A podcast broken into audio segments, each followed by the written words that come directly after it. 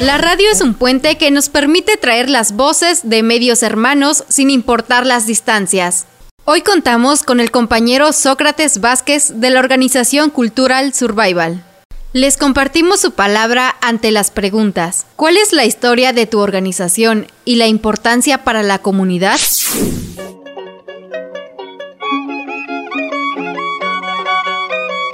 Cultural Survival es una organización que se ha fundado desde hace 52 años por antropólogos gringos, occidentales, pues siempre pensando en esta idea de apoyar a los pueblos indígenas, pero se ha venido transformando también y en este contexto actual, pues en su mayoría, tanto la mesa directiva y como el staff está integrado por compañeros y compañeras indígenas que buscan pues la autodeterminación, el respeto a los derechos de los pueblos indígenas, la defensa por el territorio, eh, el consentimiento previo libre informado, la es el vínculo con las comunidades en el sentido del desarrollo comunitario, del derecho a la comunicación, en defensa, representación en organismos internacionales y abogacía también en organismos internacionales para el respeto de sus derechos.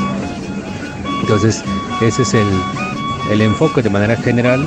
También pues apoyamos en esta difusión de actividades, de procesos, de luchas de los pueblos, tanto en proyectos eh, que financiamos, pero también en producción radiofónica, en la publicación de revistas, de artículos y em, también en nuestras redes sociales, en las páginas web. Entonces, esas es como las diversas actividades que desarrollamos en Cultura Survival. ¿Por qué es importante el ejercicio de la comunicación como derecho humano?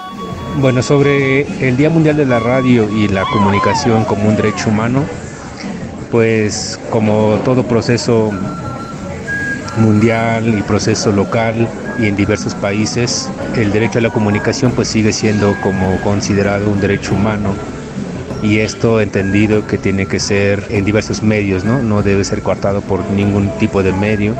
Entonces el acceso a las frecuencias radioeléctricas es un estándar de respeto a los derechos humanos y sobre todo el derecho de los pueblos indígenas porque los pueblos indígenas pues lo reclaman a partir del derecho al territorio, ¿no? del derecho al espacio aéreo. Entonces va más allá de verlo solo como un derecho humano, sino que también como un derecho al uso y disfrute de sus territorios, de sus espacios ancestrales y que han mantenido durante siglos o han recuperado. ¿no? Entonces por eso es importante seguirlo mirando la comunicación y la radio como un derecho humano universal que nos puede dar como un síntoma de que hay un avance o retroceso en cuanto al acceso a las frecuencias radioeléctricas. Ese es el sentido que vemos desde este lado, ¿no? Como porque es importante seguir visualizando la comunicación o el derecho a la comunicación y la libertad de expresión como un derecho humano. ¿Cómo visualizas en un futuro el proyecto de comunicación? ¿Y por qué la apuesta por los pueblos indígenas? Pues es un proceso histórico también, ¿no? El hecho de que se reconozcan a sociedades culturales o sociedades ancestrales como pueblos indígenas, pues es también un logro, ¿no?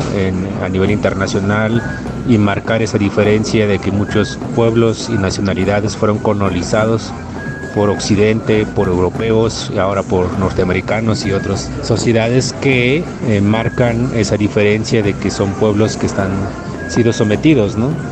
En tanto culturalmente, lingüísticamente e invasión territorial y la apuesta por ellos es que pues hay una identidad ¿no? de los compañeros y compañeras y quienes trabajan en Cultura Survival esta lucha ¿no? y este entender de la relación con el territorio, de la cosmovisión, hay como una cercanía en este proceso, por eso es importante, ¿no? por eso la apuesta y porque también por otro lado eh, en esta crisis humanitaria, en esta crisis global, climática, los pueblos indígenas han mostrado que se puede gestionar el territorio de otra forma y que también es posible mantener esta relación no solo como decirlo armónicamente, sino que en equilibrio, ¿no? que ecológicamente, ambientalmente, pero que también está en crisis, ¿no? que también está en un proceso de acecho, en un proceso de, pues, de que no hay más alternativas para muchos pueblos que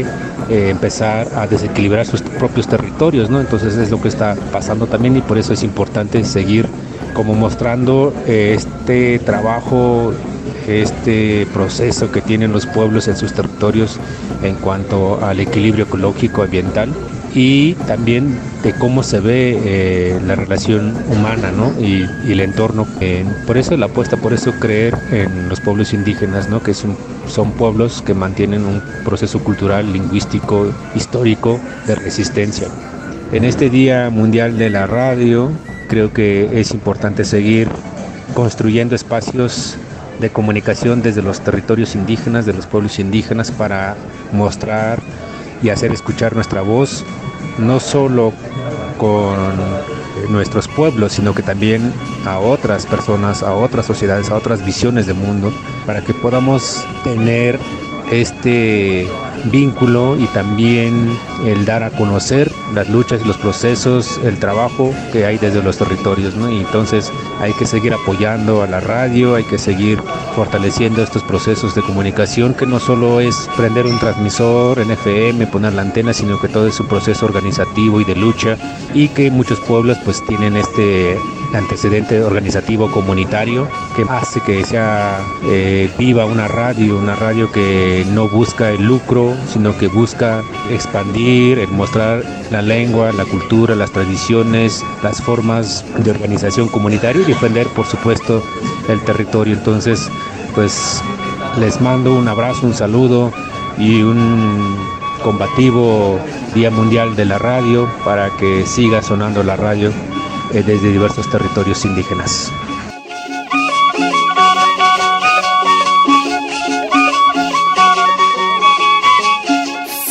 Que la radio siga siendo puente de ideas y voces que construyan consensos para un mundo mejor.